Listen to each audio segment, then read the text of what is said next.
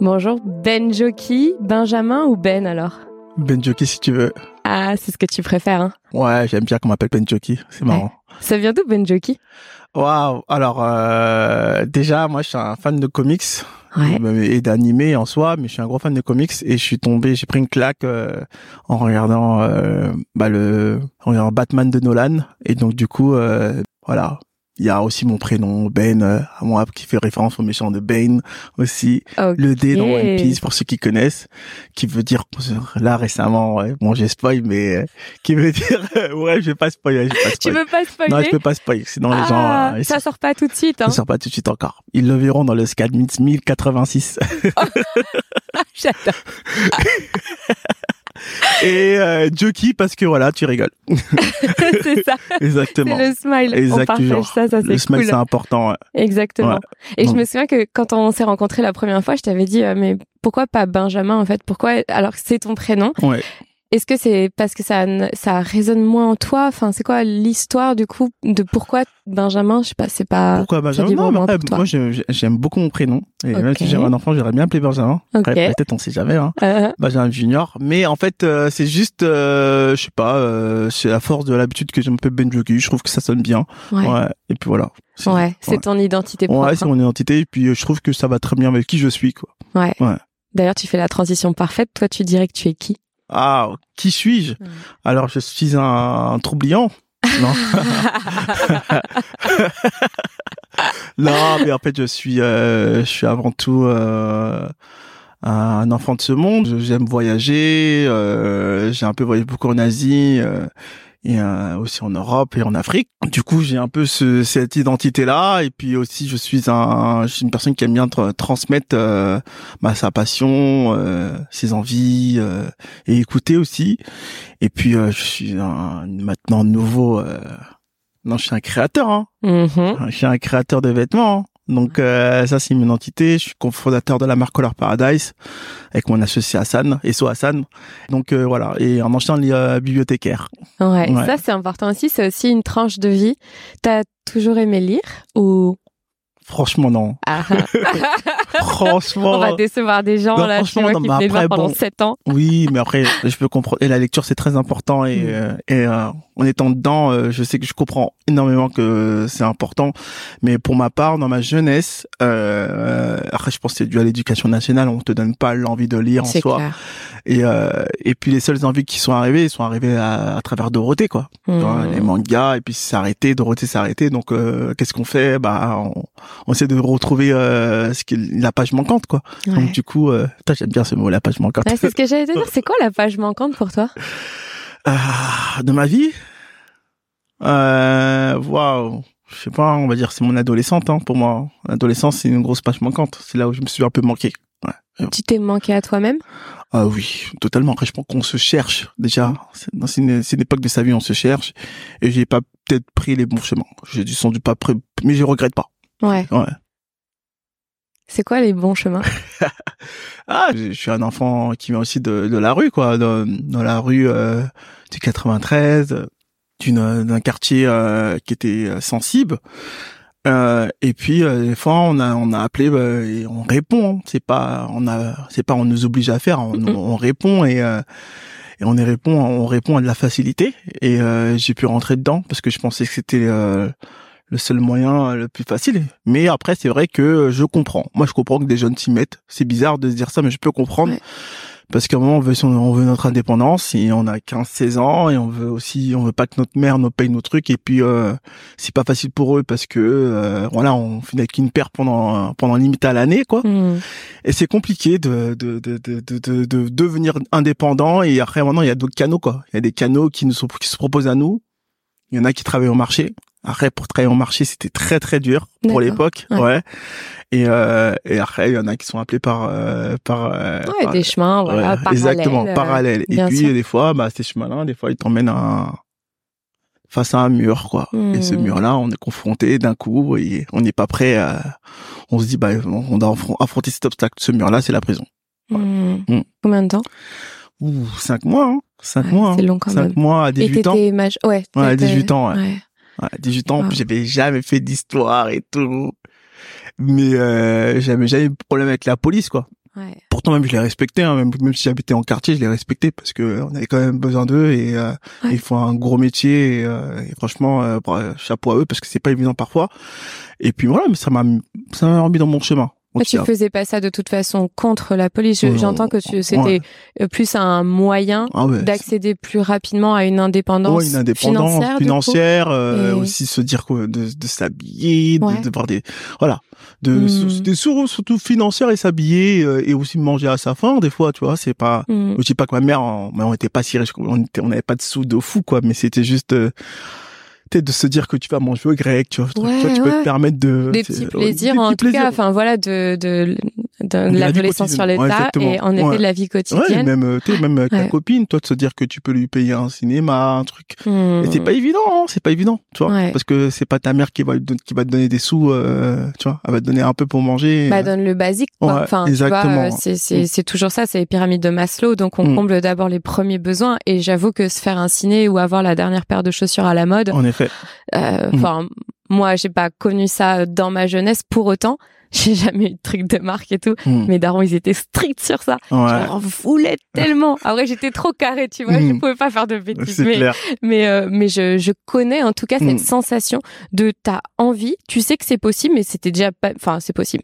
C'est possible si tu le priorises, Ouais. mais c'était clairement pas une priorité dans Mm. mon éducation. Et je, le sentiment, euh, c'est pas facile, je trouve, tu vois, quand t'as Mm. tout le monde qui, euh, tu vois, qui peut se payer quelque chose et que toi, tu l'as pas. Exactement. Je sais pas, toi, ce que ça pouvait créer à l'intérieur de toi, comment tu te sentais En fait, euh, par tu- rapport aux autres ou euh, bah, moi, franchement, par rapport aux autres, j'avais pas ce sentiment-là, mais après, j'avais, euh, j'étais assez spécial quand j'étais adolescent. J'étais Ok. pas comme, j'étais pas le même adolescent que, j'étais pas un garçon qui était urbain, très quartier. J'étais pas Ouais. dans ce délire-là. Ouais. Euh, j'étais très ouvert à Paris, tu vois, pour l'époque déjà. Et puis, euh, franchement, euh, c'est pas par hasard que je euh, je fais des vêtements, mais euh, on me le rappelle euh, pour l'époque, parce qu'il y a un grand de mon quartier qui est Lamine qui me l'a répété, et sur Lamine, plus si tu nous écoutes. Et donc, du coup, euh, qui me disait, ouais, tu faisais grave attention aux détails, des vêtements et tout ça. Donc, euh, je faisais, euh, j'allais dans les friperies à l'époque, tu vois, Ah pour te dire, ouais, pour acheter des vêtements que je cherchais et tout. Donc, euh, j'étais vraiment dans des trucs comme ça, et, euh, et j'étais aussi populaire, quoi. mhm. Il y avait, faut être honnête, j'étais très populaire dans, à l'époque du lycée. Et du coup, j'avais envie de le rendre, de le montrer que j'étais populaire, toi. Ça me rendait, je pense que j'ai pas une, une bonne enfance en soi. Mhm. Et donc, du coup, c'était, euh, c'était un peu l'amour que je cherchais en étant vu. Ouais. En étant vu et remarqué, quoi. En étant Ouais. vu et en regardant, en fait, t'as un truc très visuel de toute façon. Ouais, Enfin, ça, là, c'est un, c'est un podcast, donc vous ne voyez pas, mais c'est vrai qu'il y a toujours l'attention aux détails, les bracelets, la paire de lunettes, tu vois, les, tous les petits détails, mais les petits pendentifs. Enfin, je sais pas, moi, je, j'aime beaucoup observer, en fait, le détail. Et euh, ce que j'aime beaucoup dans ton style, c'est que il y a plein de détails, mais il y a rien qui euh, gêne la vue. Oui. Tu sais, il y a une Ouais. forme, euh, c'est à la fois hyper recherché sans l'être. C'est-à-dire si toi t'as pas le regard, tu passes, tu passes dans la rue, le gars va juste se dire ah ouais il est bien sapé, mais quand tu regardes tous les détails, il y a plein de choses qui vont, qui ont un lien. Bah, franchement, merci beaucoup, parce que ça me touche de fou. Mm. Euh, et pour euh, pour alimenter ce que tu dis, euh, c'est vrai je fais attention aux détails. C'est un, un truc qui est important chez moi. Après, j'ai des couleurs primaires qui, qui sont prédom- prédominantes qu'on peut voir un peu, mais euh, j'aime la couleur. Mm. Et je pense que la couleur, c'est euh, c'est euh, c'est la vie, c'est la vie de chaque peuple. Tu vois, il y a toujours une prédominance euh, dans chaque région, chaque Mm. pays, chaque continent a une prédominance de couleurs et donc du coup je, je mets ça en valeur ça c'est lié à mes voyages auxquels j'ai pu voir des choses et que voilà ça m'a ouvert l'esprit et euh, et par rapport à, mes détails bah franchement je le fais pas exprès hein. je fais pas Mais exprès, même mais- la symétrie, il y en a Ouais. trois ici, trois ici, tu vois. Enfin, euh, je parle des bracelets parce que c'est vrai qu'on peut pas, on peut pas voir, mais je, Mhm. il y a quelque chose vraiment de très, à la fois je te dis très symétrique sans pour autant l'être. Mhm. Tu vois, ce qui Ouais. fait que ça fait pas euh, juste un copier-coller, ça se Mhm. voit que tu t'appropries en fait. ouais exactement euh, les pièces et puis Mm. qu'elles ont vécu, elles ont Mm. une histoire, tu vois. Je, je sais pas d'où ils viennent tous ces bracelets et ce collier, mais ton collier, moi, il m'a interpellé celui-là? directement. ouais. Il vient d'où? Alors c'est euh, c'est un collier que que j'ai acheté au Ghana Ouais. Et en fait, ce collier-là, il, euh, c'est ce qui est, ce que j'aime beaucoup parce que voilà, il y a des colliers en argent, en or, en- et euh, dans d'autres métaux ou d'autres euh, ou d'autres perles. Et en fait, ce qui m'interpelle, c'est que c'est un, c'est du verre, c'est du verre C'est soufflé bien ce que et c'est du verre recyclé. Ouais. surtout. C'est pour ça qu'il est un peu mat, enfin Ouais, translucide. ouais. Il a perdu sa transparence, Mm. mais à la fois on dirait une pierre semi-précieuse et je me disais, ah, il faut que je lui demande en quoi c'est fait. Et bah, tu tu vois, c'est du verre. Tu sais comment je, je suis tombé amoureux de, ce- ce- de, ces, de ces pierres? Je sais pas si tu bah, es de ma génération, mais Hmm. Indiana Jones. Ouais. À un moment, je crois qu'il y a un, il y a un, un crâne en verre, un truc comme ah, ça là. possible. Alors, je me Je sais souviens pas si tu ça. souviens. Non, euh, je crois que c'est dans le souviens plus. premier, je crois, ou Ok. si je dis des bêtises, ou le troisième.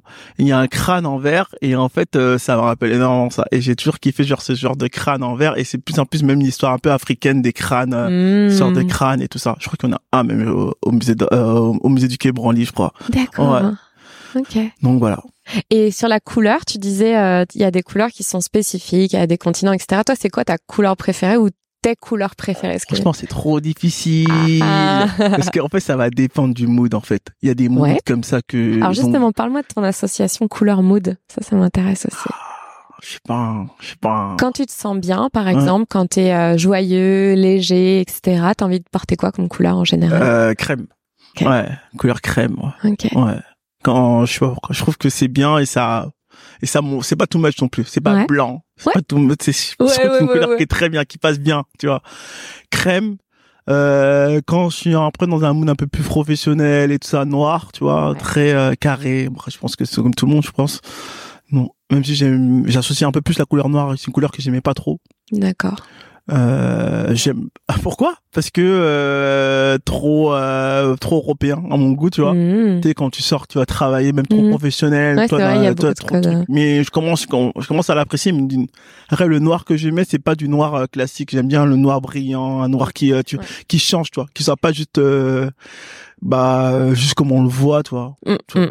Mm. Et puis euh, après c'est même pas le truc euh, le noir, euh, tu vois, c'est- je suis pas dans ces trucs là, tu vois, le noir, euh, t'es- toute la connotation noir euh, négatif, Ouais, genre dans euh, deuil, Ouais, truc, c'est ah, pas, je- c'est pas ça que c'est te- absolument pas Mm, ça, c'est ouais. juste la couleur noire qu'on voit euh, des personnes et puis tu vois euh, ces personnes ternes que tu vois le matin Ouais. qui vont aller qui vont aller bosser ou même quand moi je suis au Japon, t'es tous ces salariés qui sont habillés en noir Ah, et quand blanc, tu vas à tu vois. Tokyo, c'est que ça, hein, les, les salariés, c'est exactement et ça. c'est t'as cette image là de euh, d'être rangé les trucs de dans- comme une file de moutons euh, tu Mm. vois et c'est juste ça qui me que que j'associe à ces couleurs noires et maintenant apprécié je commence à l'aimer parce qu'il y a d'autres dérivés de noir Ouais, ouais, Ouais. ouais.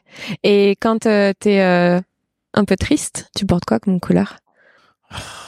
Oh là là en fait je, je, je cache ma tristesse alors ça va être euh, ça va être une couleur un peu pétante tu vois donc on va être plus dans du gris euh, pas dans du gris mais dans du rouge un peu euh, du bleu ciel tu vois ouais bon je suis pas triste hein, je suis un peu dans un fond. Ouais, parce que j'ai, euh, j'ai- tu sais très bien ce qui va m'arriver dans pas longtemps, mais euh, plutôt ce qui m'est arrivé euh, récemment. Donc euh, ouais, mais rouge, ouais, rouge et bleu ciel.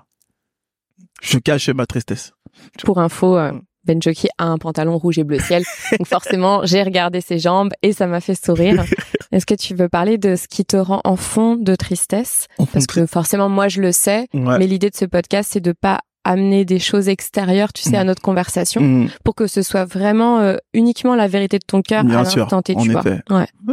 J'aime bien cette vibe. Euh, alors, pourquoi je suis triste? Parce que euh, parce que en fait, ce vendredi là, euh, vendredi euh, 2 juin, euh, bah, j'ai lâché mon travail. Et ça fait sept ans que je travaillais euh, en tant que bibliothécaire. Mm. un métier que j'aimais énormément, euh, auquel, auquel j'étais fier de, de, de, de travailler dans la lecture publique. Euh, et j'étais fier de d'amener euh, des personnes, euh, tout type de personnes à la lecture et s'enrichir de la lecture. Et, euh, et aussi toutes les activités euh, qui sont liées ou même du social qu'on- que je faisais, souvent du social. Donc c'est vraiment un truc qui me Mhm. fait, qui me fend le cœur de euh, d'avoir lâché ce travail-là. Après bon, c'est pour autre chose, hein. Je regrette pas. hein. Mais c'est juste, euh, je, je, je lâche une famille, quoi. C'est comme si je déménageais, je sortais de chez moi, quoi. Parce que c'est vraiment le premier travail que j'ai vraiment aimé profondément, quoi. Ouais. Ouais.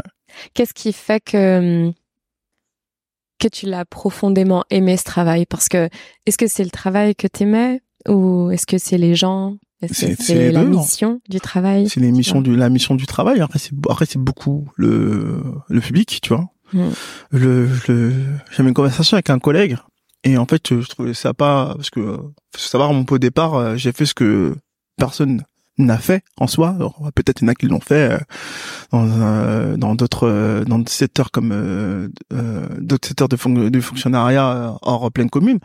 Mais j'ai fêté mon pot de départ avec mon public, avec le public. Ça c'est principalement. Ça c'est chouette. Et donc c'est grand. Ouais. Et donc du coup, et en fait, j'ai expliqué à mon, à mon collègue que mon ancien collègue que je trouvais ça pas normal que nous on le fait entre nous alors qu'on passe euh, essentiellement notre temps avec ce public. Donc, euh, il était normal de dire au revoir entre guillemets, tu vois, hmm. parce que euh, c'est des visages qu'on a grandi, surtout qu'on qu'on a fait qu'on a fait il y a plus de cinq ans dans un lieu où qu'on a on a vu des enfants devenir adultes, des des femmes devenir mères et des des hommes devenir pères et, et donc du coup, euh, on fait partie de, leur euh, de cet ensemble-là, et donc euh, c'était normal de, de dire au revoir à tout le monde.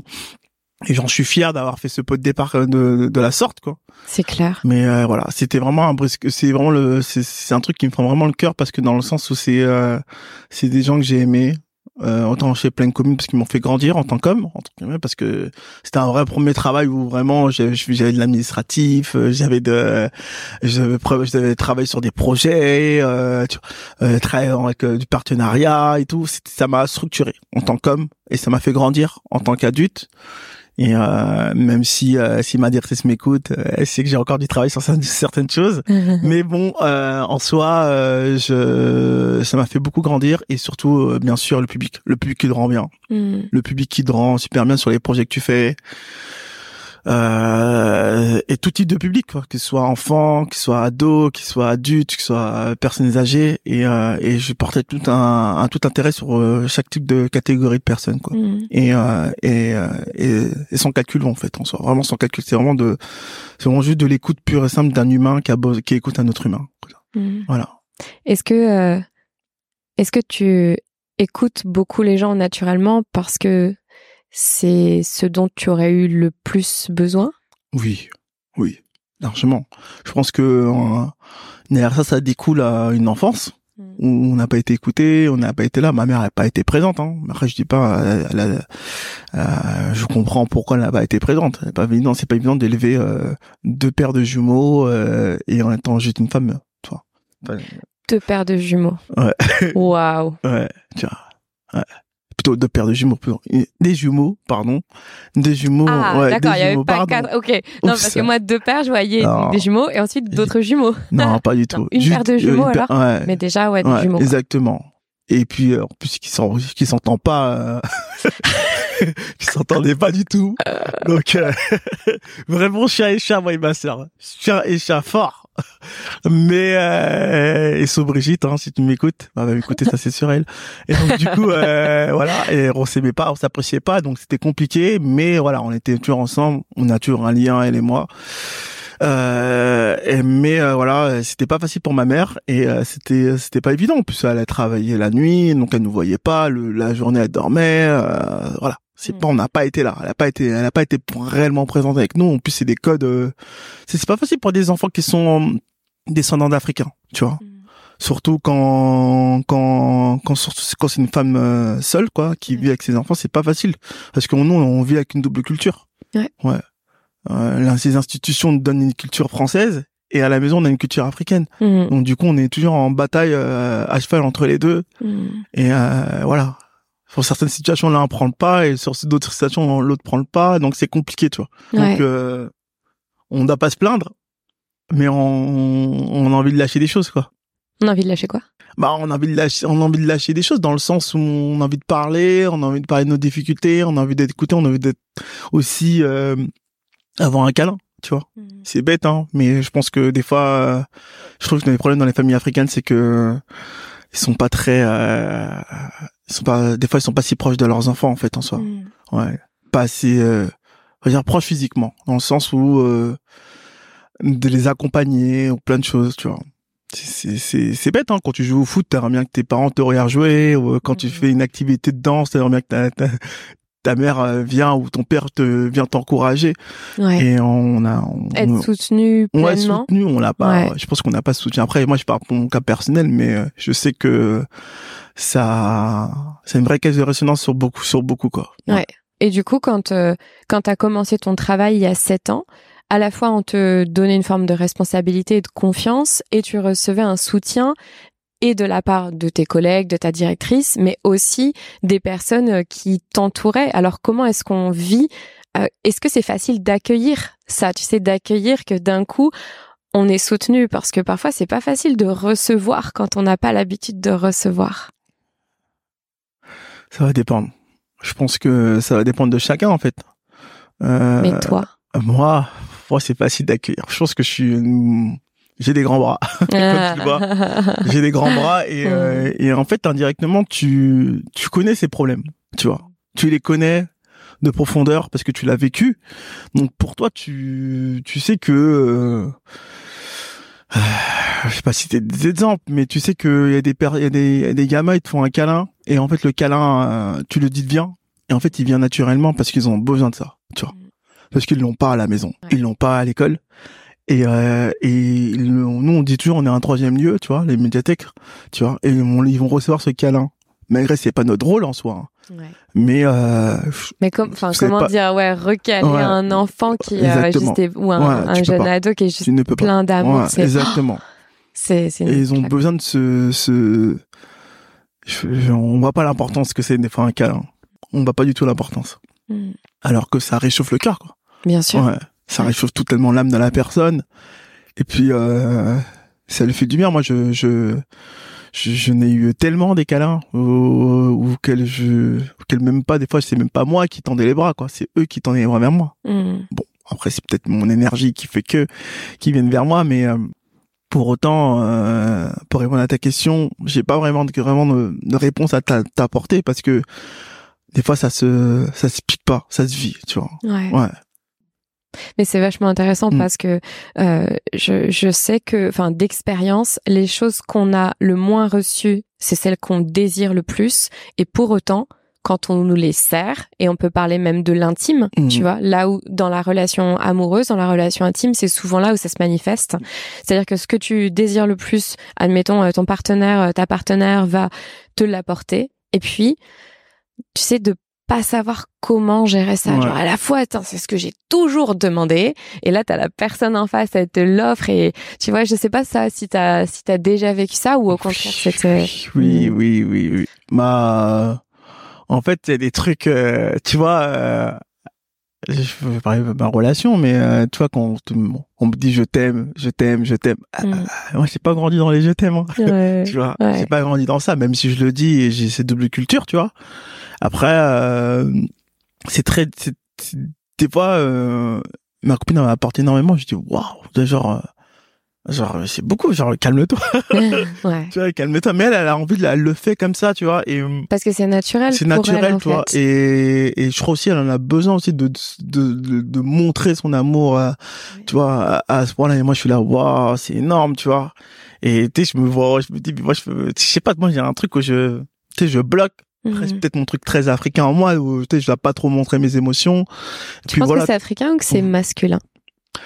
Ah, Un peu des deux, je trouve. Hein. Très, un peu des deux parce que euh, alors déjà nous les hommes, on est formés à. Moi, je, je me rappelle quand c'est une, une, petite anecdote quand j'étais petit, j'étais un peu un pleurnichard, tu vois. J'adore. Avec le terme, il me tue. J'espère que mes potes m'écouteront pas. Ah. non, mais on parle de quelqu'un d'autre.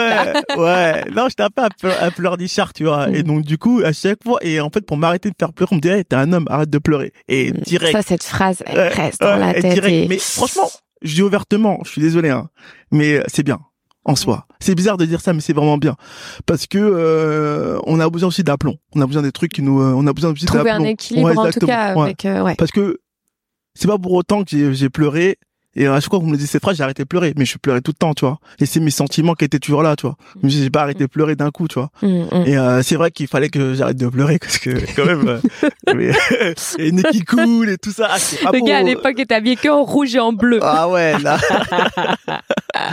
et donc du coup, euh, ouais, je pense que voilà. Après, il y a aussi ce truc africain dans le sens où euh, c'est les émotions, tu vois. C'est des émotions qu'on montre pas trop. Tu vois, encore autant l'Africain est expressif, mais euh, l'Africain est dur, tu vois, est très dur. Euh, et, euh, et et du coup, on essaie de. Tu sais, ma mère, elle, nous a jamais dit je t'aime, tu vois. Elle nous a jamais dit je t'aime. Elle nous a pas. Elle nous a fait très peu de. Très peu de câlins. Les câlins qu'on a reçus, c'est parce qu'on tendait les bras, tu vois. Ouais. On n'a pas, on n'a pas énormément de. Et donc, euh, tu vois, là-dessus, on a, on a ce côté-là et ça va, on- je sais que ça va se rejaillir sur moi en tant que futur père, tu vois. Parce que j'irai toujours cette éducation-là et indirectement, même si on se dit oui, mais non, je serai pas comme ça, indirectement, tu donnes cette indication. T'as toujours cette indication qui revient vers toi, malgré que ce sera plus, plus nuancé, quoi. Mais euh, c'est, euh, c'est lié. Je pense que les deux sont liés, tu vois. Et euh, après, c'est tout dépend de ton éducation. Après, je dis l'africain, euh, je prends dans son ensemble, mais Mm, mm. c'est vraiment tout dépend de ton éducation. Si t'as une éducation qui a été dure, bah tu vas être dur en soi, tu vois. Bien sûr. Euh, À moins que tu y en a qui brisent les codes, qui veulent, euh, qui veulent casser tout ça. Et là, je les comprends, tu vois. Après, chacun, c'est chacun son chacun, comme on dit. Tu vois. Ouais. Ouais. Ce qui est marrant, c'est que Mm. tu, tu parles d'une éducation très très dure et moi de ce que je ressens, euh, tu disais pleurnichard, mais c'est pas tant ça qui me venait, mais je, je ressens beaucoup beaucoup beaucoup de sensibilité en toi. Oui. Et je pense que quand tu étais petit, c'était peut-être euh, aussi très difficile d'une certaine manière pour ta mère de t'accompagner là-dedans. Parce que peut-être qu'elle-même, elle savait pas comment gérer ces émotions-là, tu vois. Oui, après, elle avait d'autres problématiques, étaient pas les mêmes problématiques de de maintenant, et c'était compliqué. Et euh, euh, et euh, ouais, on a une grosse sensibilité. Après, moi, je, tu moi, je suis un enfant. Bon, allez, euh, si on rentre, dans, si on rentre vraiment dans ma vie privée, privée, euh, peu de gens le savent, mais moi, je suis un enfant de la DAS, quoi. J'ai fait 0 à 4 ans euh, à la DAS. Mm. Donc, du coup, j'ai aucun souvenir de, euh, voire même limite 5 ans, tu vois. Mais j'aurais quasiment aucun souvenir de euh, de mon enfance euh, en tant petit quoi. Donc du coup euh, ma mère nous voyait de temps à autre, mais voilà après elle était sans papier, elle a plein de trucs, elle avait plein de choses à gérer, donc moi je l'en veux pas. Ça, Bien sûr. Ah non, non, ouais, c'est pas ouais. une question d'en vouloir. C'est Mm. plus, tu sais, de mettre de la compréhension. bien sûr. Et puis pour après, toi, euh, parce que ça c'est une question que je me suis posée aussi, c'est euh, par rapport à ton histoire, si Mm. tu projettes euh, sur euh, ton futur enfant, est-ce que ça te fait peur? Est-ce qu'il y a des choses, des parties de toi qui te font peur? Non, pas du Non, tout. c'est le seul truc qui me fait peur, c'est euh, c'est le seul truc qui me fait peur pour mon enfant, c'est euh, comment je vais le punir? Comment tu vas? Quoi? Comment je vais le punir? Non, après c'est vraiment, franchement, c'est pas un truc qui me fait peur. Je j'appréhende pas ça. Je, je suis content de d'en avoir, je suis, je suis content d'en avoir un, c'est qui va arriver. Mais euh, je suis pas, je suis pas, je suis pas, je suis pas, je suis pas, je suis pas dans un truc waouh, ça arrive et tout, faut que je me prépare et tout. Non, je regarde, je regarde pas dedans. Je pense que peut-être je n'ai pas encore conscience. Si j'en ai conscience un peu, mais c'est Ouais. pas, c'est pas un truc qui me fait peur parce que je pense que j'ai un peu cet esprit euh, paternel. euh, Hmm. euh, en soi. Et euh, c'est pas un truc qui me fait peur. Par contre, c'est juste euh, moi ce qui me fait peur, c'est juste ma ma colère quoi. C'est juste que je euh, je suis je garde souvent les choses en moi et ça ça me fait peur. De- Si- La peur de d'exploser d'un ouais, coup. euh, mais après euh, il y a une genre de une explosion, c'est pas une explosion où je vais euh, c'est juste une explosion où euh, je sais que moi je me connais, je suis dur. hmm. Je suis dur. Et et euh, et quand j'aime, je suis encore plus dur. Donc euh, je, je, je, je sais me, me gérer, mais quand j'aime, je suis très dur. Et euh, à ce niveau-là, c'est juste ça qui me fait peur. Mais après, pour moi, c'est vraiment un truc euh, minimaliste parce que vraiment pour que pour que j'ai pour que j'éclate de colère, il faut vraiment me pousser quoi. Ouais. Ouais. T'habillais comment euh, Quelle couleur quand t'es en colère? Que je sache. Hein. Et si tu portes la couleur de la colère, Ah, on se voit pas. hein. après, Après, euh, comme je dis, rouge et euh, rouge et bleu. Hein, je, je masque. euh, Ah, tristesse et colère, en Ouais. fait, c'est la même chose. C'est quand il y a les émotions Ouais, que exactement. dites plus négatives, en Ouais. tout cas moins moins confortables, Mm. qui a ces couleurs-là. Ouais, exactement. D'accord, ok. Je, saurais, je saurais pas forcément si t'es en colère ou si t'es triste, Non, mais là je suis, non, je suis dans une phase un peu, un peu triste, mais parce que je repense tout ça Oui, et puis aussi même je suis un peu stressé. puis c'est une aussi- transition Ouais, aussi. Enfin, il y a beaucoup d'inconnus. Mm, À la fois, il y a des choses connues, mais il y a aussi la beauté de l'inconnu, Ouais. mais qui, qui peut faire. Exactement. Bah là, je suis vraiment dans ça en fait. Je suis vraiment dans un truc où euh, je suis dans un inconnu parce que j'ai lâché mon travail. Je suis un peu stressé parce que j'ai un défilé qui va commencer vendredi. Ouais. Donc voilà, ça fait beaucoup de choses. Ouais, il y a beaucoup de choses là à penser. hein. Exactement. Tout s'enchaîne. Ouais. Et à la fois, il y a rien dans la vie qu'on nous présente qu'on n'a pas la capacité à gérer, à dépasser, etc. Donc c'est que t'es prêt, tu Ouais. vois. C'est un challenge. Ouais. On- Ouais, totalement. Ouais. Et puis je suis un challenger, donc euh, let's go, on y va. Hmm. Hmm. C'est quoi ta vision ou ta mission à travers euh, ton entreprise, à travers tes vêtements, à travers tes créations? Qu'est-ce que qu'est-ce que tu veux apporter euh, aux gens avec ton cofondateur et ami bien sûr, mais qu'est-ce que vous voulez apporter et toi en tout cas qu'est-ce qui résonne dans cette marque? Qu'est-ce que quand on porte euh, Color Paradise, euh, c'est bah, on porte quoi? Je pense que Color Paradise c'est un peu l'identité de tout le monde. Non, en soi c'est euh, euh, c'est un peu notre génération, c'est la génération des petits, c'est la génération basket, tu mhm. vois. Euh, ça a été pensé, euh, les coupes ont été pensées pour que ça tombe sur les baskets parce qu'on estimait que ça ne tombait pas assez bien sur les baskets. On estimait aussi qu'on n'avait pas de pantalon qui, euh, on n'avait pas de, de pantalon qui aille avec nos baskets, donc il y avait de la couleur et tout ça. Donc c'est, ça a été pensé comme ça. En fait, ça a été pensé pour chacun. C'est pensé pour tous en fait. C'est pensé aussi de se dire aussi, se dire que euh, pas assez de couleurs hmm. dans un gris parisien, hmm. pas ces couleurs mises en avant et euh, donc du coup, c'était vraiment pensé à ça. C'est vraiment euh, euh, chaque expérience. Mon associé est parti beaucoup aux États-Unis, euh, aux États-Unis, un peu en Europe aussi. Et, euh, et moi, je suis parti énormément en Asie, en Afrique mm-hmm. et un peu au Moyen-Orient. Et donc du coup, c'est des, euh, c'est aussi des rappels de, euh, de, de, de couleurs ethniques. Tu vois, nous, il y a des trucs qu'on s'inspire de l'Indonésie, de, de des, euh, des pays bah, d'Arabes, d'Arabes Unis, tous ces puis le Qatar et tout ça, même le, même l'Afrique du Nord et tout ça, tu vois. Mm. Donc c'est, il y a des influences dans tout ce que tu vois. Et en fait, c'est pour rappeler la beauté de ce monde, tu vois. Là, j'aimerais bien trouver un truc qui est en Amérique du Sud. Mmh, ça serait chouette. et Tellement coloré aussi. Exactement, exactement. Ces territoires-là, tu vois, qui m'intéressent. Et moi, moi, j'ai un but. J'aimerais trop voyager, trouver les tissus qu'il faut, tu vois, Va en Colombie. du Pérou, tu vois. Va en Colombie. tu vois, en Colombie. Ah, après, la Colombie, c'est hyper coloré. Moi, c'est ah, oui. ça de mes rêves d'y aller. C'est vraiment de mes rêves d'y aller. Et puis là-bas, t'as des, euh, t'as aussi des. Moi, j'avais ramené des, c'est des mochilas, des, leur, leur sac un peu en bandoulière. Alors, tu vois, je l'ai acheté parce que c'était, je pense, folklorique et je l'ai jamais porté, mais il n'empêche que c'est vraiment des coopératives souvent de femmes qui tissent euh, euh, elles-mêmes, qui font, euh, enfin qui, qui, ont leur propre motif et c'est c'est très joli. Je pense que ça t'inspire beaucoup. Ça, ça, inspire beaucoup et quand tu dis ça, ça me rappelle beaucoup le kente, tu vois. Ah oui, bah oui, carrément. ça me rappelle beaucoup le kente de, de faire. Bon après, bon c'est des hommes qui tissent le, le kente, ouais. mais mais il y, a, une signification dans, dans, dans, ce qu'ils tissent, tu vois. Et du coup, c'est ça me rappelle beaucoup. Quand, quand tu m'as dit ça, j'ai pensé tout au kente. Et, et aussi aussi l'Asie quoi, le Japon euh, euh, et euh, même là j'ai acheté un tissu qui vient du Vietnam, tu vois. Mhm. Donc voilà, c'est vraiment c'est vraiment mettre en lumière la beauté de ce monde quoi. Mhm. Ouais. C'est quoi le lien pour toi entre les voyages, la création et le côté visuel, donc ce que tu as toujours eu avant même de monter ta marque, la transmission, les mangas, les animés et ton histoire personnelle, c'est quoi le fil conducteur? Waouh, c'est le rêve hein le plus conducteur, c'est réaliser en fait, réaliser ses rêves. Euh, euh, je te dis ça parce que après c'est toujours mon histoire qui est liée. Hein. C'est que quand j'ai commencé à me restructurer euh, mmh. dans ma tête en, en, tant que jeune euh, jeune adulte quoi, après sortie de prison, je me suis dit et moi c'est un, moi je suis une personne qui, qui regardait énormément les documentaires à l'étranger et tout ça et je pensais jamais genre je pensais jamais voyager quoi. Je me disais c'était trop loin, il faut avoir un budget et tout.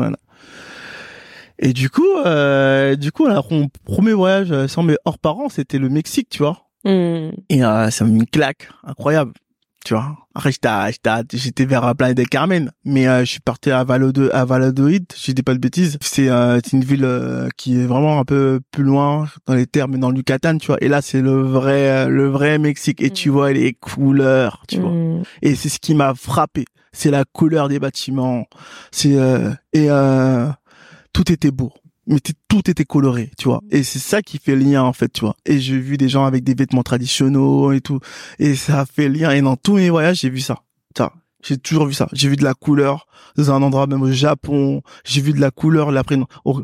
même quand tu vas à, à Kyoto, mm. euh, c'est une prédominante un peu plus brun, tu vois, euh, boisé, tout ça, tu vois. Mm. Et donc du coup, euh, il y a toujours un lien a toujours un lien de couleur. Même quand tu vas à, à Budapest, il euh, y a un lien de couleur. Tu vas à, Lisbonne, il y a du blanc au sol et tout ça. Il y a toujours un truc qui te rappelle, tu vois.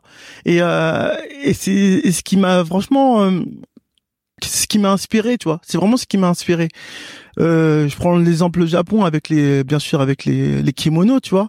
Nous on a une pièce forte chez nous, c'est un kimono. Et mais on l'a, on l'a, on l'a fait à notre sauce, tu vois. Il est beau. C'est un jersey baseball en fait en soi. tu vois. C'est un Mm. jersey baseball sauf qu'on a mis des fleurs. Mm. On voulait tu vois, les fleurs, ça rappelle le paradis, les couleurs et tout ça. Bien ça rappelle sûr. beaucoup de choses, tu vois. Qu'on peut penser Et du puis la paradis, vois. douceur aussi, je trouve. Il y a, tu sais, du coup, le Mm. contraste masculin-féminin avec euh, la douceur des fleurs Mais, mais sur tout- une coupe euh, plus moi- masculine, tu vois. je dis ouvertement, j'ai un gros côté féminin. moi. Bah bien un sûr. énorme gros, gros Bah, côté bien sûr. féminin, tu vois. Et du coup, euh, Tes émotions, ta Ouais, sensibilité, tout exactement, ça, ça ouais. c'est ton, c'est ton énergie et- féminine. ouais, exactement. Et je le transmets et euh, je je le transmets à fond dans ma, dans, dans la marque avec mon associé, tu vois. Tu vois, mon associé il a un côté très masculin, tu vois. Ouais, donc à vous deux, même vous êtes le yin et le yang en fait. Exactement. Sachant qu'on a de, de toute façon déjà cette unité à l'intérieur de nous, Mm, ouais, mais en plus, euh, en plus du coup, euh, de pouvoir, euh, de pouvoir l'avoir euh, Mm. dans votre binôme, c'est cool. exactement. Attends, je fais une pause. Ouais. Bonjour. On- N'hésite pas, on est en train d'enregistrer, mais il y a pas de souci. Ça va, tu vas bien? Ouais, ça va. Fanny, enchantée. C'est Axel, mon gars. Tu vas bien, tranquille ou quoi Une place euh, Axel, tu vas vouloir te joindre au podcast? Je vais essayer de m'exprimer, je suis un très mauvais. Non, il y a pas de mauvais ici. Non, il y a pas Mm. de, il y a pas de bon mauvais. Il y a juste, par contre, deux micros. Vous partagerez Ouais, celui-là. bien sûr. ouais. C'est cool. Et juste pour, euh, enfin moi je vais même pas te parler du, du projet comme ça, tu vois, tu vas juste venir comme ça, hyper spontané, j'adore. Et on parle, euh, on parle de plein de sujets. Là, on était en train de parler du du lien euh, dans la vie de Ben entre son histoire, les voyages, les couleurs, les émotions, les ressentis, etc. Et donc on part vraiment. Enfin moi j'écoute, je pose des questions et c'est tout dans la curiosité, la bienveillance. Donc euh, voilà. Ok, ben Ah on, on va essayer de, de jouer le jeu. Enchanté Axel, comment vas-tu? Enchanté, j'espère que tout le monde va bien et les auditeurs vont bien aussi. Donc euh, c'est ma première fois, donc juste, même si on dirait pas, je suis un peu stressé. Ah non, mais à, c'est à cool. faire semblant de pas être euh, stressé. C'est bien, tu gardes tout à l'intérieur? Ouais, exactement. Tu gardes tes émotions à l'intérieur? Oui, parfois c'est pas bien. Il Parfois, pas de faut bien ma- mauvais après. parfois il faut masquer. euh, dans ce genre de, de moment, il faut savoir le masquer, il faut savoir gérer. Et après le gérer. Donc Oh. voilà. D'accord. Ouais. Donc, Bon alors voilà. là, juste pour ton information, tu rejoins un podcast qui s'appelle Conversation au cœur des hommes. Mhm. Et l'idée, c'est vraiment de pouvoir partager de cœur à cœur. Donc il n'y a rien qui est préparé. D'accord. Je m'intéresse très peu à ce que tu fais. Ouais. Je m'intéresse à ce que tu es. Ouais. Et, euh, et l'idée, c'est vraiment de reconnecter au cœur. Parce Mhm. que dans le cœur, tu as toutes tes valeurs, tu as tout ce que, enfin, tout ce qui t'anime, ton identité propre. Et peu importe ce que tu fais demain ou ce que tu as fait dans le passé, c'est toujours toi, en fait. Tout transcrit euh, dans tes actions, mais tout vient de ton cœur. D'accord. Pour une fois, on s'intéresse à l'émotion des, des hommes. C'est exactement ça. Ouais. C'est tout le projet. Ouais. Ouais. C'est, c'est, c'est super intéressant. J'ai hâte de, de voir ce qu'on me propose. Bah, en parlant d'émotions, est-ce que toi, tu as envie de- d'a- d'apporter, en fait, quelque chose par rapport à tes émotions? Quand est-ce que, quand est-ce que tu te souviens d'avoir ressenti la plus forte émotion et c'était quoi comme émotion? Bizarrement, ça, ça, ça fait un moment déjà. Euh, je pense que le film, c'était La bête du Sud sauvage. Il y avait une scène où elle a retrouvé son, son père mourant. Ok. Son père mourant. Et euh, ça m'a fait glisser une larme et je me suis dit, mais qu'est-ce que je tu fais, Axel? Ah ouais. Ah Ouais, parce que je, moi, je suis formaté. En fait, on nous a tellement mis dans la tête, Voilà. on nous a tellement mis dans la tête qu'un homme, ça ne pleure pas, c'est fort. C'est ce qu'on disait. voilà. Ben Et, et, et donc, du coup, je suis tellement formaté. Ça veut dire, même il y a des moments, je sens qu'il faut que je pleure, mais j'arrive pas à pleurer parce que, parce que c'est comme ça, j'arrive pas. Pourtant, je sens qu'il faut que je pleure pour évacuer quelque chose. Ouais. Mais, je pourrais pas pleurer. Et tu l'évacues comment alors du coup cette émotion quand elle arrive? Est-ce que c'est que tu l'autorégules ou est-ce que c'est tu la passes, sais pas, euh, dans du sport, dans n'importe quoi? Tu l'extériorises comment?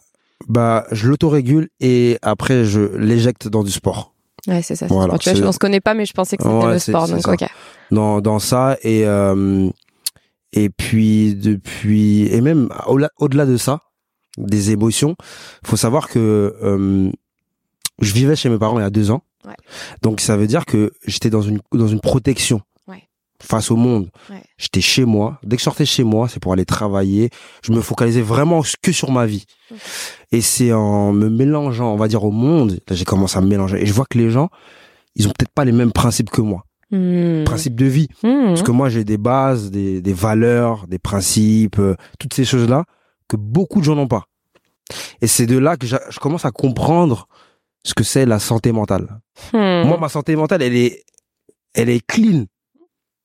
Mais en fait, quand tu te mélanges trop à des gens qui ont pas une bonne santé mentale, ben ça, c'est comme, ils te contaminent. Ouais. C'est comme un virus. Comme un fruit pourri Voilà, dans une voilà, corbeille. Exactement. et moi, c'est quelque chose de nouveau dans ma vie et je sors d'un un environnement assez sain. Ouais. Quand tu, tu vas, tu découvres le monde. Et j'ai découvert ça à- avec ma première relation. Quand j'ai première relation, pour moi, c'est la relation Mm. où je suis adulte, où je me dis, bon, maintenant, j'ai, j'ai, je me suis beaucoup focalisé sur moi. Faut que- peut-être quand même que je pense à ma vie privée maintenant. Mm. Et c'est de là, je, je tombe dans une relation toxique. Mais moi, je sais pas que c'est toxique. Bah oui. Je comprends pas pourquoi ça fonctionne pas. J'essaie de discuter, mais non, le problème il venait pas de moi. Il venait de la personne en face à cause de ses traumatismes. Mais toi, tu connais pas puisque c'est nouveau.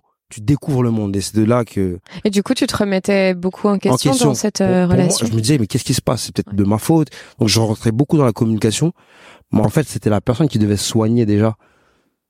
En fait, c'est là où j'ai compris. Mais euh, donc voilà quoi. C'est je découvre le monde là. C'est depuis deux ans que je vis seul Ouais. et que t'as des responsabilités. Donc euh, c'est c'est ouais, je découvre le monde. C'est super intéressant. Et quand tu étais dans ton environnement familial, Ouais. tu étais comme un comme un bébé éprouvette en fait d'une certaine manière où t'étais pas vacciné sur le monde et Ouais. t'étais euh, très protégé. Du coup, quand tu sortais, est-ce que tu portais un masque ou une armure ou quelque chose ou tu arrivais comme ça dans le monde extérieur, peu importe professionnel, intime, etc. Euh, toi-même euh, avec peut-être aussi ton innocence ou en tout cas tes valeurs et ton cœur. quoi? En fait, pour, pour être précis sur la protection, en fait, j'ai pas été protégé. C'est le cocon quand tu rentres à la maison. T'as des valeurs, des principes. On dit de manger à table. Tu comprends On t'a toujours Mhm. appris ça. Exprime-toi bien, va à l'école. D'accord. Moi, jamais protégé réellement parce que dans la tête de ma mère, je suis un homme. C'est à toi d'aller vivre ta vie et de de voir ce qui se passe dehors. Mhm. Mais quand tu rentres à la maison, en quelque part, t'es protégé sans le savoir. D'accord. Merci pour la précision. ouais. Voilà, Ouais. exactement. Maintenant, euh, je peux, je peux, tu me disais, excuse-moi. Non, il n'y a pas de Ouais. souci. Euh, je te demandais si tu portais un masque ou une armure quand tu étais en dehors de, to- de ton cocon pour euh, affronter le monde dans lequel tu vis. Euh, je- bizarrement, j'étais juste moi-même. C'est ce qui a fait un peu euh, mon succès entre guillemets. J'étais juste moi-même en fait. Et donc les gens appréciaient ça. En fait, tu dégages quelque chose Ouais. Sans le savoir. Mm. Et euh, comme je l'ai dit, en te mélangeant avec les gens, les gens te font, ils veulent prendre ton énergie. Mm. Tu vois, ils prennent, ils veulent prendre ton énergie. C'est pour ça que les gens gravitent autour de toi, te sollicitent beaucoup, t'invitent beaucoup. Et ça, c'est des Mm. distractions. Ouais. Tu vois? Ouais. Et euh, moi, pendant longtemps, j'ai su esquiver tout ça parce que moi, je me disais que tout ça m'est venu parce que euh, j'avais, je travaillais bien, les gens appréciaient mon travail, donc forcément, bah, ça attirait plein de choses euh, négatives. Moi, je ne savais pas, c'est que ça m'intéressait pas tout simplement. Ouais. Mais en grandissant, je découvre un autre, un autre step, c'est les addictions. Les gens aujourd'hui, ils peuvent pas faire la fête sans boire, sans fumer, sans se droguer. Euh, voilà, même l'alcool, même si on le banalise, c'est une sorte d'addiction. Bien sûr. Voilà. C'est, je, je suis pas en train de blâmer. Tu es en état de conscience modifié, donc Euh, dans voilà. tous les cas, enfin, oui. Voilà. Je suis pas en train de blâmer ceux, ceux qui consomment de l'alcool. C'est pas ça. C'est que aujourd'hui, ils sont dépendants pour s'amuser. Ils sont obligés de boire. Et c'est Mhm. ça que je trouve euh, un peu triste. Les gens n'arrivent plus à être. à- Après, ils ont leurs problèmes aussi. Tu vois, ils essaient aussi d'oublier à travers ça. Mais euh, je trouve ça un peu triste que ce soit comme ça. Ils se montrent pas eux-mêmes sans. dépendre de Ouais. quelque chose. Ouais. Tu vois. Euh, donc voilà, c'est toutes ces choses que j'ai découvert. Je sais pas si on sort du cadre du- de la discussion. Il y a, franchement, il y a des liens. Moi, Ah, je trouve que, ouais, ouais, de toute façon, on va, on va refaire des liens. Hmm. Et euh, il y a un autre truc qui m'est venu quand je t'écoutais. Mm. Est-ce que on connaît sa valeur Mm. quand on ne va pas se frotter à des personnes différentes de nous? Comment est-ce qu'on peut vraiment affirmer qu'on connaît sa valeur Tu vois, si on va pas se frotter à l'extérieur?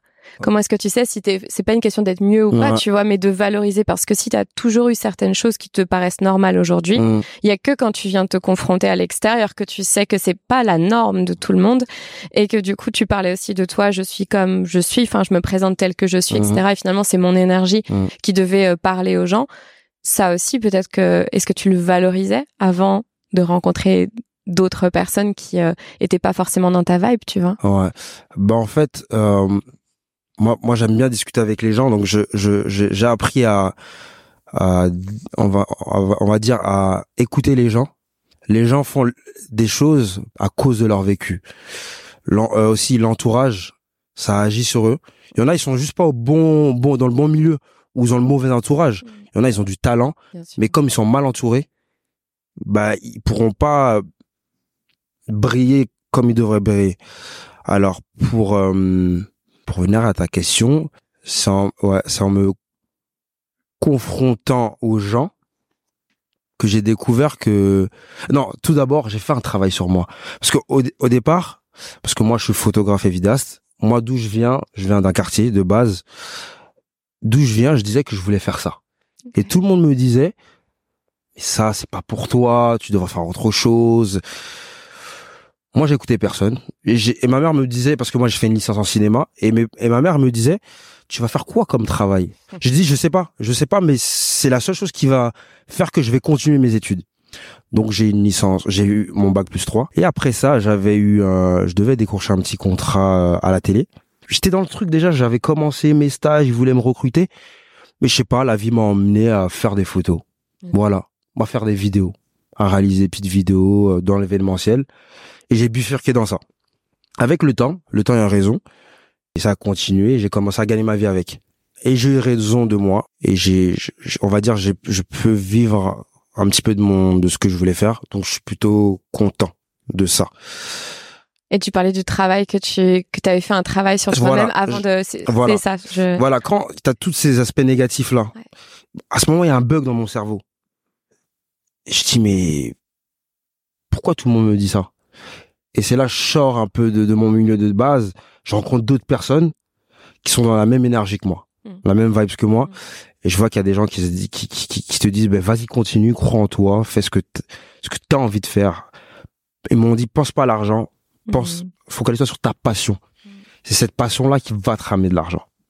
Donc voilà, et avec le temps, j'ai comme ça à fréquenter que des gens, entre guillemets, des entrepreneurs ou, moi, je les appelle, c'est pas que des je les appelle des travailleurs, c'est-à-dire des débrouillards, des gens qui essaient de, de, de s'en sortir dans la vie. Donc mm. en gros, c'est c'est c'est ça. Et c'est de là que j'ai eu euh, j'ai commencé à, on va dire, fréquenter. Je les appelle les travailleurs, des gens qui font des trucs, qui qui se démerdent dans la vie, et je, me suis entouré de, de ça. Ouais. Et là, en tout cas, ce que tu dis, c'est ultra deep, c'est-à-dire que, mm. bien sûr, enfin, moi, ma croyance, c'est qu'on vit dans un monde qui est plein d'argent. En fait, il y a, y a, plein d'argent. C'est limité. Il y a, mais exactement. D'ailleurs, l'argent n'existe pas. Quand tu vois des virements qui sont faits, en fait, l'argent n'a pas été créé. Donc, qu'est-ce que c'est l'argent? Est-ce que ça existe vraiment? Tu vois, il y a vraiment, moi, ça m'emmène vraiment sur des sur des questions. Et quand il y a des gens que je vois remplis de passion et remplis de talent, je leur dis ça, vous détenez quelque chose qui n'a pas de prix qui a beaucoup de valeur, là où les gens qui détiennent les ressources financières n'ont pas leur cœur rempli et sont prêts à investir. Et ne lâchez surtout pas, je, vais vraiment parler pour les gens qui vont nous écouter, ne lâchez pas quand vous avez une passion, quelque chose qui vous anime, parce que l'argent, il sera fait, il sera fait depuis votre cœur. Et ça, c'est, enfin, c'est inestimable. Et c'est le prix de la, de la paix, je pense, la paix intérieure. Ouais, je reprends pas la parole. Ce que tu dis me rappelle un peu, un peu mon histoire personnelle. Parce que y a certains qui me demandent comment ça fait, tu t'es lancé pour Color et tout. Et, euh, j'ai, en fait, j'ai pas fait exprès, en fait. j'ai pas fait exprès dans le sens où euh, j'aurais, franchement, j'aurais pris la décision de se dire, allez, je vais faire des vêtements comme ça, je l'aurais jamais fait. Ouais. Je l'aurais jamais fait. Parce que je, je me suis dit, ouais, ça a marché, les poussé, euh, il y a du monde, il y a, y a combien de marques, il y a plein de marques et tout. Donc, je, je pensais que c'était poussé, moi. Mmh. J'avais pas cet esprit-là. En plus, toi, tu m'as connu avant. J'avais pas cet esprit d'entrepreneur. Ça me, ça m'intéressait, mais pas du tout, quoi. Mais voilà, comme tu dis si bien, euh, la vie fait que qu'à un moment tu t'en prends cette route-là et que euh, et que ça vient à toi. Et ça vient à toi et tu comprends que c'est possible. Il y a les possibilités, qu'on peut gagner de l'argent, qu'on peut faire des ventes. Euh, moi, l'année dernière, on a fait un pop-up store. Waouh!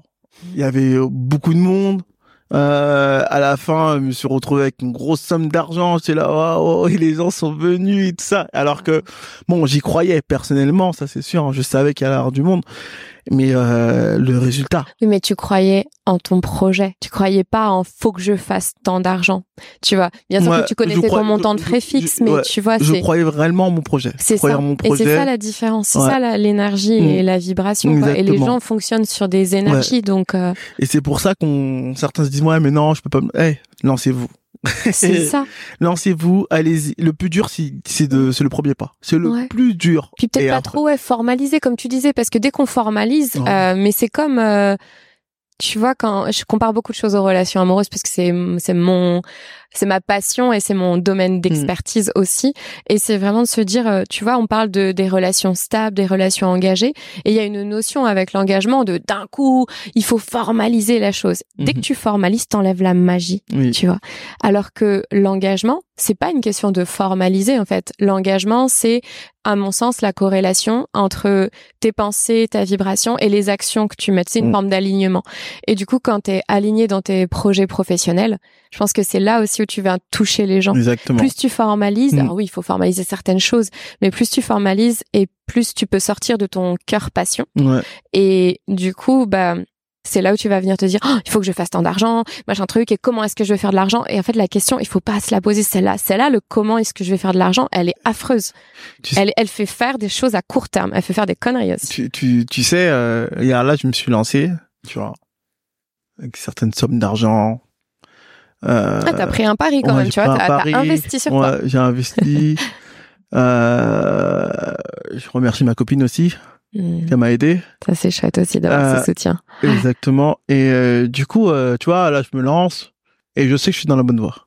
Ouais. Tu vois, je sais que je suis dans la bonne voie. Je sais que ça va se payer, ça va payer. Ouais. Tu vois, je sais. Et en fait, c'est juste euh, des fois, certains ils ont peur. Ils disent ouais, mais euh, je pars de rien, j'ai rien lancé. Et moi, des fois, je leur ai dit mais écoute, moi, je suis parti de rien. Je suis parti de rien. Et euh, ouais, mais j'ai pas de diplôme. Qui Mhm. t'a dit qu'il faut des diplômes pour avancer C'est clair. Les grands hommes de ce monde n'ont pas de diplôme. Hmm. Euh, Il y a plein de choses comme ça. En fait, c'est pour aussi euh, retirer ces freins. Tu vois. Hmm. Ces freins qui fait que tu vas pas avancer. Mais fonce en fait. Ouais. Tu dois foncer. Et puis, vaut mieux se dire que j'ai essayé que regretter d'avoir pas essayé, d'avoir pas fait. Non, mais c'est affreux, Voilà. quoi. Donc c'est vraiment euh, ce que je dis souvent à mes à mes à mes jeunes et euh, j'en ai pour preuve un un jeune qui travaille qui qui venait souvent à la médiathèque qui s'appelle Maïs Maïs si tu nous écoutes euh, qui a lancé sa marque de vêtements. Voilà. Ok. et en fait il a vu ce que je faisais et il s'est dit mais pourquoi pas? Et je dis mais quand même j'ai pas eh fais. Commence pas. T'as des t'as des gens autour de toi qui sont prêts à acheter des choses. Ouais. moi j'achèterai. D'autres personnes achèteront. Et t'en fais pas. Hmm. il a lancé son truc et ça prend Ça, c'est chouette. voilà donc il y a de la place il y a de la place bon vous lancez pas tous hein mais il y a de la place Et euh, est-ce que tu as été soutenu par ton entourage proche quand Oui. tu as lancé ta Ah, marque ou ah. pas? Ah oui. Ouais, parce oui. que parfois on entend tu sais aussi ces histoires où en fait euh, tu lances ton projet et tu peux être déçu vachement par les gens parce qu'en fait t'es pas forcément soutenu par ceux que tu pensais qu'elle allaient te soutenir, tu vois. Alors, pour être très honnête, j'ai été soutenu dès le départ. Ouais. Après, euh, je sais pas. C'est pas que j'ai pas eu de, pas de soutien, c'est que euh, chacun va à ses occupations. Pour un lancement, ils viennent. Il y a pas de problème. Après, chacun a ses occupations. Même moi, je suis occupé dans mon truc et tout. Mm, mm. Donc, euh, je, me- je me sens soutenu. Ils sont même là pour mon défilé, quoi. Ils, ils seront là. Mais euh, je me sens soutenu. Après, c'est vrai que certains, euh, bah certains, il y en a qui suivent pas parce que des fois, ça leur parle pas. Des fois, euh, des fois, ils y croient pas à ton projet. Et bah, c'est des choses qui arrivent. Hein. Ouais. Que veux-tu? C'est des choses qui arrivent. Tu peux pas être soutenu par tout le monde. Non. c'est sûr. C'est Et en fait, il y a que toi qui peux croire en vrai à ton projet En- parce que il y a, y a que toi qui en fait, sûr. faut- si tu penses aux autres, t'auras du mal à avancer. Si tu penses à toi et tu te dis ouais, je crois en toi, tu crois en, tu crois en ce que tu fais, là c'est autre chose. Ouais. Ouais. Et là tu pourras mieux avancer. Mm. Donc voilà, la, la première personne auquel tu dois le plus croire, c'est en toi-même. C'est la première chose. Mm. Si tu commences à être défaillant parce que tu penses aux autres, la vie des autres et tout ça, ça va te faire foncer dans un mur. Plus Bien qu'autre sûr. chose. Et on arrive sur euh, la sécurité émotionnelle. En fait, c'est c'est toujours ça, c'est que on surtout en vivant en Occident, puisque on vit en France là en tout cas pour l'instant, en vivant en, Occident, on a besoin de- d'accumuler des choses et d'avoir cette notion de je suis en sécurité quoi, je suis propriétaire ou j'ai mon CDI ou j'ai ma paye qui tombe chaque mois et ça donne une fausse notion de sécurité. Mm. En fait, la sécurité tu l'externalises, c'est-à-dire que tu tu crées une forme de dépendance. Et là où moi je m'en suis ça fait cinq ans moi que je suis à mon compte et je me suis rendu compte que j'étais capable de pouvoir attendre par le passé deux à trois ans pour avoir ma promotion. Par contre, deux à trois mois, quand tu es ta propre structure et qu'il y a que toi en fait, qui est à la fois le yin, le yang, la structure et, et le stress. Enfin, il y a tout en fait. Et bah trois mois déjà, c'est hyper long versus Oui. trois ans avant parce que ça tombe pas du ciel, mais ça, ça tombe en fait à la, la sueur de ton travail. Mhm. Et, euh, et j'ai juste envie de dire que c'est une illusion de croire que quand on se sécurise avec des biens matériels qui sont extérieurs à nous, on se sécurise à l'intérieur. En fait, c'est la sécurité, elle est à l'intérieur de soi. Mhm. C'est ce qui moi me permet d'accompagner des hauts dirigeants. Je gagne pas ce qu'ils gagnent. J'ai toujours été entourée de millionnaires et Mhm. ils sont impressionnés parce que ma stabilité, je suis allée la créer plus que quand j'amassais il y a quelques années quand j'étais salariée. Et ça, c'est vraiment intéressant parce qu'on ne peut pas nous l'enlever en plus. Oui. Tu sais, c'est la seule chose Mhm. où toi, t'es toi, mais même t'es à poil en fait. T'es encore, t'es ultra stable, t'es ultra présent. Ton énergie, elle parle pour toi, elle parle pour tes projets, elle touche le cœur des gens. Et ça, ça, ça, ça a beaucoup de valeur. Ça n'a pas de prix, mais ça a beaucoup de valeur. Claire, ça n'a pas de prix. Ouais. Merci. Ah, merci. Ben, est-ce qu'il y a autre chose que tu aimerais partager qui vient de ton cœur, qui là te paraît spontané? En plus, comme Axel nous a rejoint, peut-être qu'il y a quelque chose en le voyant que t'as, en- je sais pas, qui te donne envie de le partager, ou tu penses que tu as déjà tout euh, exprimé ce que tu avais envie d'exprimer aujourd'hui? Euh... Je sais pas, mais euh, je peux, je peux juste dire que je suis content de voir Axel. Je suis toujours content de le voir parce que c'est souvent dur de l'avoir parce qu'il est toujours euh, à droite à gauche. Franchement, cette discussion, elle est très très enrichissante. Elle m'a fait du bien. Franchement. Oh, bah merci. Mais vraiment. Merci. Moi, moi, il y a un truc auquel je veux venir important, c'est que euh, je sais qu'on est dans une société où euh, où c'est bien, les, les langues se délient, les femmes parlent, les euh, plusieurs couches de la société parlent, soit les, les LGBT, les euh, les afros, tout ça. Je suis content de de- d'entendre tout ça. Après, euh, je dis souvent, eh, n'oubliez pas qui vous êtes. N'oubliez pas qui vous êtes. Vous êtes des personnes, un, un, un- un- vous êtes des personnes uniques et soyez fiers de ce que vous êtes en fait, indirectement. Quand on dit ça, c'est vraiment, euh, soyez vraiment fiers de ce que vous êtes, ce que vous pouvez apporter à ce monde. Euh, je sais que c'est pas facile pour certains. Certains ont des difficultés, Mm. mais euh, c'est, je dis souvent, c'est qu'un nuage.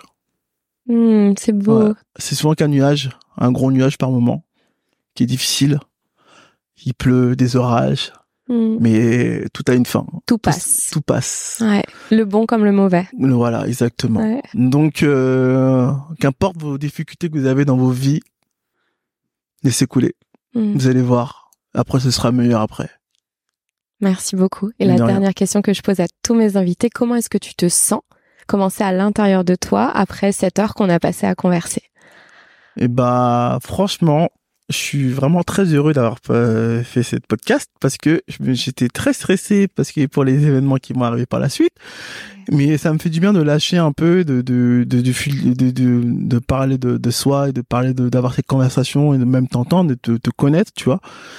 Et euh, ça nous de ça ça ça ça, ça nous de ça, nous des choses entre nous parce que on, Mm. directement on, on se on lâche de l'intime, tu vois Bien sûr, oui, c'est c'est deep tout de suite là. Ouais. on a de l'intime et euh, du coup ça fait du bien parce Mm. que euh, des fois il y a des choses qu'on qu'on garde un peu bon, j'ai rien à garder parce que moi je dis souvent ce que je pense mais euh, je sais que ça fait un écho ça ça fait toujours un écho Hmm. tu vois et le plus important maintenant je pense que maintenant on a un âge je crois, on est euh, plus de 30 ans moi je sais qu'il y a des jeunes qui vont écouter Hmm. il y aura toujours des jeunes qui vont écouter et des fois ils ont besoin d'entendre ce discours là ils ont besoin d'entendre ce discours Et un discours vrai, Ouais. quoi, pas juste, euh, Ouais. Ouais, brillant. exactement tu vois. ils ont besoin d'entendre ça. Et je pense que des fois, nous, on n'est pas assez proches des, des jeunes pour qu'ils lâchent leurs émotions, tu vois. C'est pas facile pour eux, tu vois. Même si le- leur monde n'est pas le nôtre.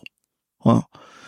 Et euh, ils libèrent un peu plus, mais ils entendent, ils ont besoin d'entendre ce que les grands disent aussi, Mm. ce que les grands pensent, et que c'est c'est important de d'avoir des personnes comme nous, comme Axel, comme toi, Mm. qui euh, qui disent euh, ce que ce qu'on nos vécus, nos euh, nos expériences, Mhm. nos drames, nos amours, nos vies, pour qu'ils entendent qu'aussi ils sont euh, aussi ils ont vécu ça, Hmm. qu'ils vont peut-être même avoir ça. Puis en plus, on se place pas en donneur de leçons, quoi. Ouais. On donne pas de Non, pas conseils, juste on partage. Et euh, partage. ils prennent ce qu'ils veulent, Ils ce prennent qui ce qu'ils veulent, ouais. ouais. Et puis c'est important. Je pense que c'est vraiment important de transmettre euh, nos, nos différentes expériences, quoi, et qu'ils les entendent. Et après, avaient fait leurs erreurs. C'est ça, c'est ça, exactement. De toute façon, plus tu forces à quelqu'un dans une direction, ouais. plus à l'adolescence, plus il prend le. Ouais, et le- pour venir en termes des erreurs, eh, les erreurs, c'est le, c'est le, le meilleur truc qui peut t'arriver dans ta vie. Hmm. C'est le meilleur truc qui peut t'arriver dans ta vie dans le sens où, quand tu sais que t'as fait une erreur, tu sais que c'est comme quand t'étais petit, si tu, si si tu te brûles les doigts, tu sais que tu feras plus. Tu sais, le feu ça brûle, tu fais plus la tu fais bêtise. plus la même, la même bêtise. Et franchement, ne vous prenez pas la tête à les erreurs, c'est fait pour vous faire grandir. Il y a plus, il y a plus, il y a pas mieux que faire des erreurs dans la vie. Ouais. Hmm. Bah, Un, merci un dernier beaucoup. mot, Axel, ou, Ouais. euh, Je suis trop dépourvu, mais euh... De toute façon, depuis le début, là, t'es trop dépourvu, Ouais, mais ouais. tu, tu assures. ouais. Euh, non, très vite, vous m'avez mis à l'aise. Il faut savoir que c'est la première fois que je fais, je prends un micro Hmm. et euh, je me suis lâché entre guillemets, comme si je parlais avec mes amis, Mhm. mes amis et euh, en tout cas croyez en vous, faites ce que vous avez envie de faire. Il y a de la place pour tout le monde. Le monde est grand. Ouais. Si vous pouvez pas le faire ici, en France, vous pouvez le faire ailleurs. Voyager, ça ouvre l'esprit. Et euh, bonne chance à, à tous. Hein. Ouais. C'est ce que je voulais dire. Merci. Merci, merci Axel, merci Ben, et puis je vous souhaite euh, bah, tout le meilleur en fait, beaucoup Mm. d'amour, beaucoup de lumière Merci à toi. et, euh, et beaucoup de Ouais. couleurs. Merci, merci. Merci à toi. merci.